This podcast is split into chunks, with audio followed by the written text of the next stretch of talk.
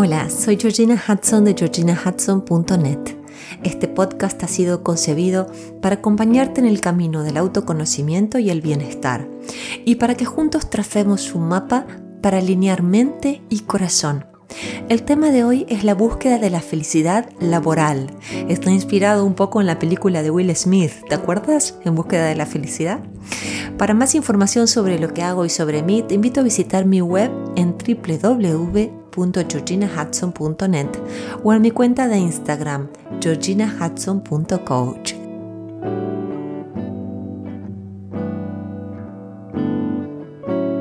Hola, hola, hola.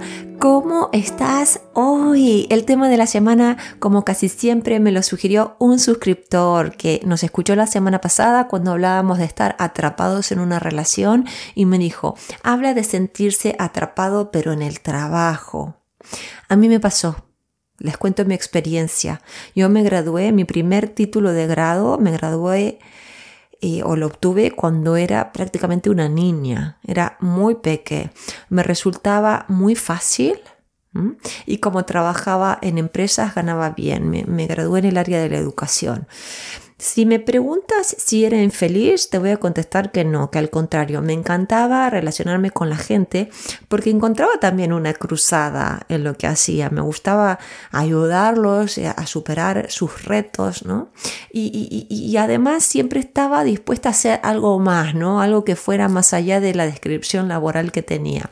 Si me preguntas si era suficiente, te digo que económicamente sí, era sumamente bueno y, más después de los años de eh, pobreza, entre comillas, de estudiante. Ahora, si me preguntas si espiritualmente estaba satisfecha, te voy a decir que no, no estaba atrapada, pero, pero sí que tenía puesto un corsé que me limitaba lo que podía hacer. Por eso mi búsqueda fue eh, yendo para el lado donde estoy hoy. Y cuando pienso en mis clientes y sus historias, no distan mucho de la mía. Ninguno se siente en una jaula laboral, pero muchos sienten impotencia y frustración con algunos aspectos de su situación actual. En mi caso como terapeuta y coach, procuro estar a su lado para que primero se descubran y en base a eso dirijan sus acciones. ¿Por qué? Porque ¿qué pasa? Muchas veces acuden a mí pensando que necesitan cambiar de trabajo y en realidad lo que necesitan es hacer un cambio en lo personal. Y por supuesto que sí, muchas veces es necesario, entonces los acompaño para que hagan los cambios laborales que tanto desean hacer. Pero lo que quiero enfatizar aquí es que supongo que es como el amor, que no es el otro el que me hace feliz, sino yo la que necesito estar en paz conmigo misma para disfrutar de esa relación. Y el trabajo es igual. Mm, necesito estar yo bien conmigo misma.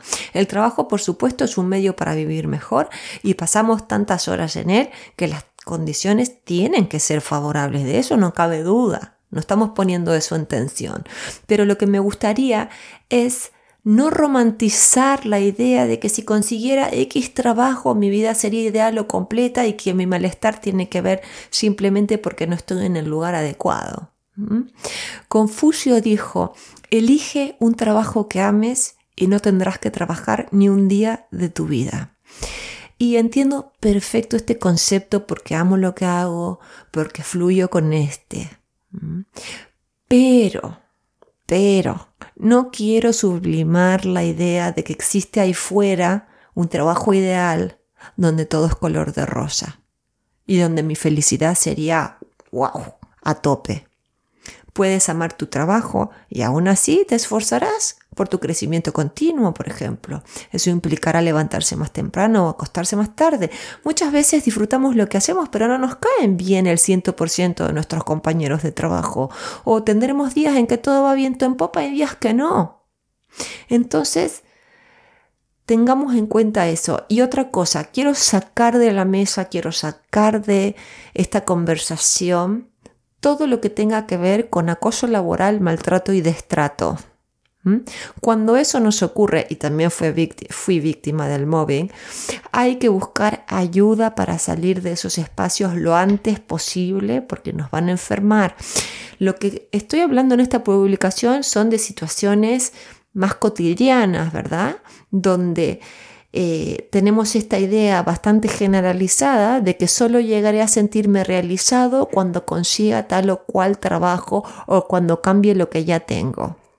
Te voy a contar dos experiencias de clientas. Tengo una clienta que es empresaria y que peleó años de su vida con su trabajo. Y ella es muy buena en lo que hace y está totalmente libre de cualquier preocupación financiera. Pero ¿qué pasó? Su lucha interna empezó porque estudió algo que le apasiona sinceramente y que no tiene nada que ver con lo que hace. Entonces acudió a mí y luego de mucho, mucho trabajo sobre sí, un día es como que abrió los ojos y me dijo, estoy aquí porque me gusta la vida que llevo. Soy muy eficiente en lo que hago y no he podido reconocerlo hasta ahora. No tengo ganas de tirar todo lo que construí por la borda. Este trabajo me permite vivir como a mí me gusta. Ahora comprendo que la estabilidad, el reconocimiento y las posibilidades que tengo me las gané porque valgo mucho. Estoy leyendo lo que ella me dijo porque yo tomo nota como una loca cuando escucho a mis clientes. Eso es lo que me satisface, me dijo.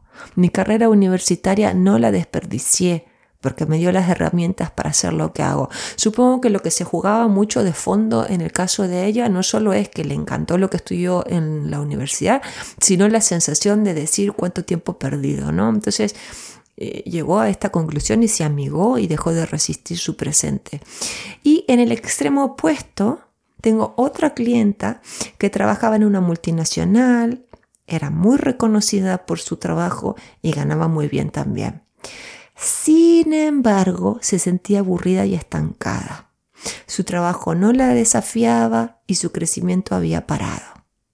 Después de un tiempo largo juntas de indagación, me dijo, y aquí también tengo que leer la nota, estoy haciendo esto porque me da seguridad económica y me da cierto reconocimiento.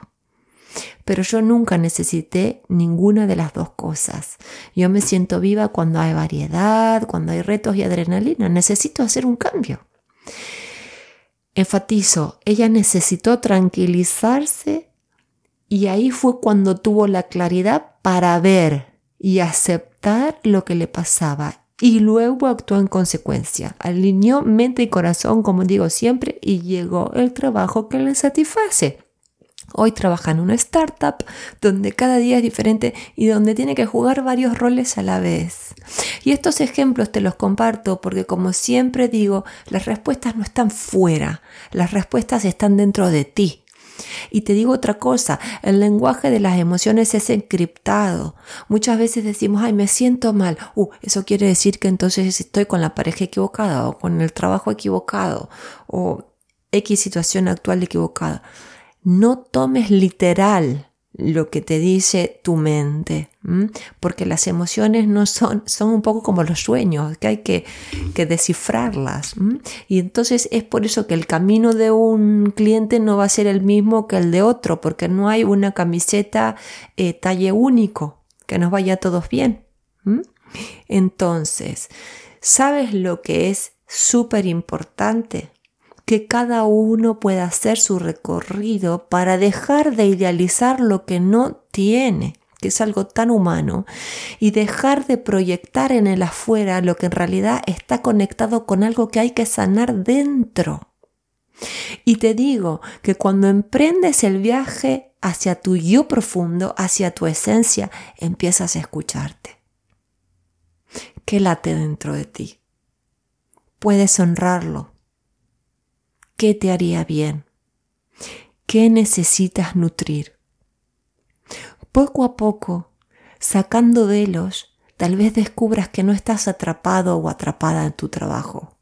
A lo mejor tienes miedo a arriesgar tu seguridad y esta es primordial para ti, o tal vez apostaste por una vida predecible, pero lo que te hace sentir vivo o viva es tener mariposas en la panza. Sea lo que sea, empieza por por conocerte, por descubrirte, por tu mentalidad y por tus necesidades.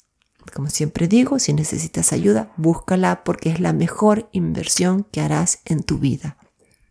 Tony Robbins, mi eh, mentor en coaching, llegó a la conclusión de que todos compartimos seis necesidades humanas, pero en cada uno de nosotros hay una o dos que prevalecen más que las otras. Estas necesidades son, uno, certeza o seguridad, tener certeza y seguridad. Dos, sentir cierta incertidumbre y variedad. Tres, el amor, conexión. Cuatro, reconocimiento. Cinco, el crecimiento. Y seis, la contribución. Si sientes cierto malestar, puedes empezar por preguntarte cuáles son tus necesidades. Ponte a escribir, no edites nada y contesta esas preguntas. ¿Cuáles son mis necesidades? ¿Qué necesito nutrir? ¿Desde qué lugar estoy viviendo? Y verás si estás siendo congruente con ellas o si estás ignorándolas. Y a propósito de este tema, si quieres leer o escuchar más, recuerda que ya he desarrollado el tema en otros links que encontrarás en la versión escrita de este podcast. Y como te dije al principio, eh, el tema de hoy es la búsqueda de la felicidad, pero laboral, y está relacionada la película con Will Smith, donde vemos cómo el protagonista, que se llama Chris en la ficción, eh, aunque está basado en hechos reales, Chris está en completa bancarrota. Y lo da todo por de sí, movido por el amor a su hijo. Chris eh, está solo con su hijito y le quiere dar todo lo que el niño necesita. Y también tiene una necesidad y una sed muy grande de crecer. Y esta historia nos muestra elementos clave del mundo interior de Chris, el protagonista, que impactan en su satisfacción. Y hago énfasis en elementos claves del mundo interior de Chris. Porque siempre lo que tengo que hacer es trabajar mi interioridad para sentirme bien en el afuera.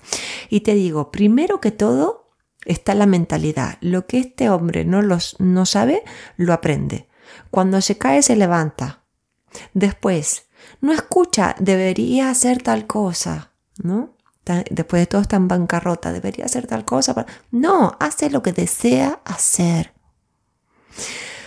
Luego, tiene una fe en sí mismo y en la vida inquebrantable. Esto es key, como se dice en inglés. Esto es súper importante. Es agradecido.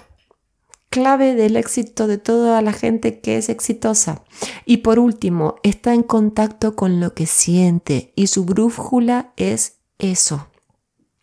Yo sinceramente no puedo enfatizar más o lo suficiente como estas características internas impactan para bien en nuestra vida.